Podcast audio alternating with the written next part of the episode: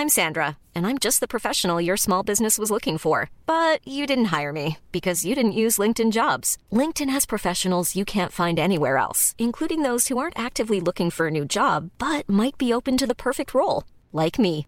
In a given month, over 70% of LinkedIn users don't visit other leading job sites. So if you're not looking on LinkedIn, you'll miss out on great candidates like Sandra. Start hiring professionals like a professional. Post your free job on linkedin.com/people today. Eu sou Mário Persona e essas são as respostas que eu dei aos que me perguntaram sobre a Bíblia. Você escreveu perguntando se o batismo salva. Isso depende, depende do que você entende por salvação. 1 Pedro 3,21 diz que o batismo salva. Só que não é a salvação da alma ali.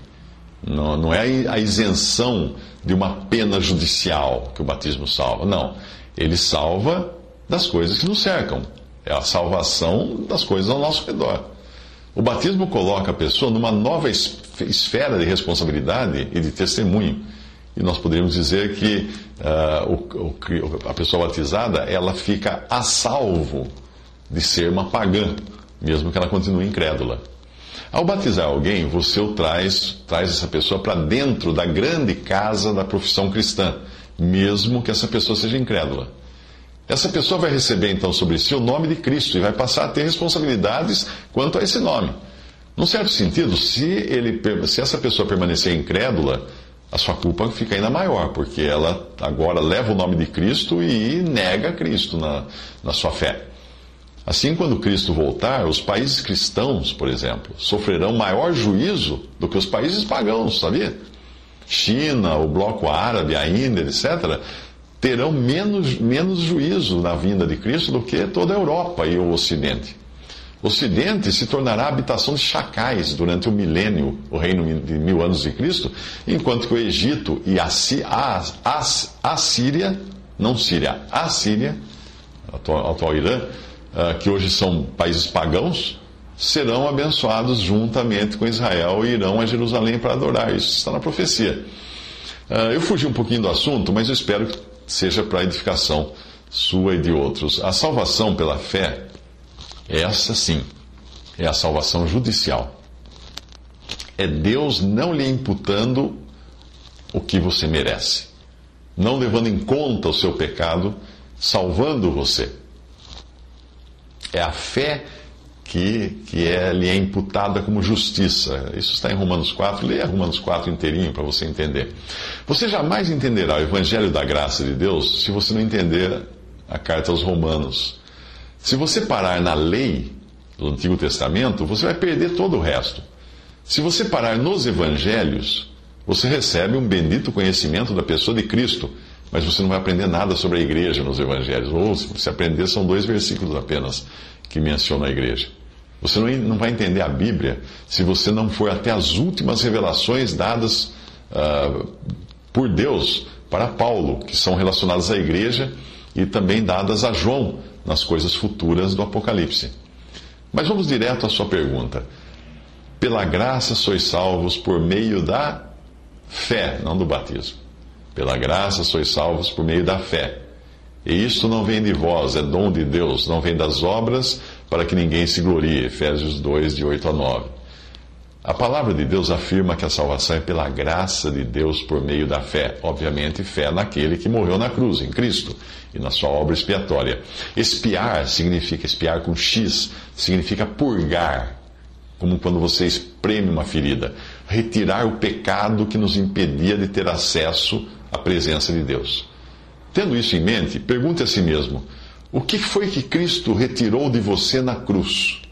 Pronto, você já tem a resposta. A graça de Deus está disponível para todos.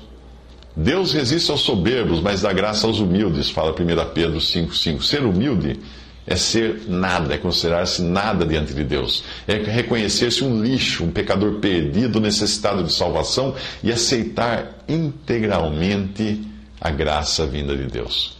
É reconhecer que em mim não habita bem algum. É aceitar que Cristo morreu por mim, porque eu não poderia fazer nada a respeito. Se existia um átomo de confiança própria, de esperança numa autossalvação, de anseio por reconhecimento do que você tem feito, então não existe a humildade. Lembre-se, humildade nos fala de vazio, de rendição. Não existe a humildade que é exigida para receber a graça de Deus. Isso, se você achar que já é humilde o suficiente para isso, isso também não é humildade. Deus é um Deus que perdoa incondicionalmente por graça. Deus não perdoa por barganha. Do tipo, se você fizer isso, eu te perdoo. Não.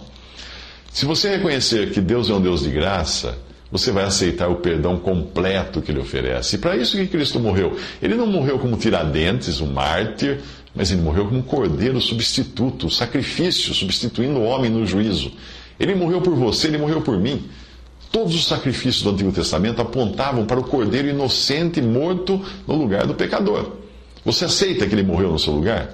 Você aceita que seus pecados foram colocados todos sobre Cristo na cruz e que aquele corpo santo recebeu o juízo que você deveria receber? Você aceita isso?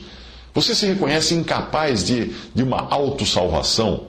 Você se rende à infinita graça de Deus e aceita o perdão gratuito Ele está oferecendo a você nesse exato momento?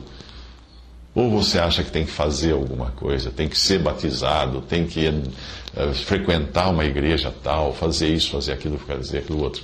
Então você não está confiando em Cristo para salvar você. Você está confiando nas suas próprias obras.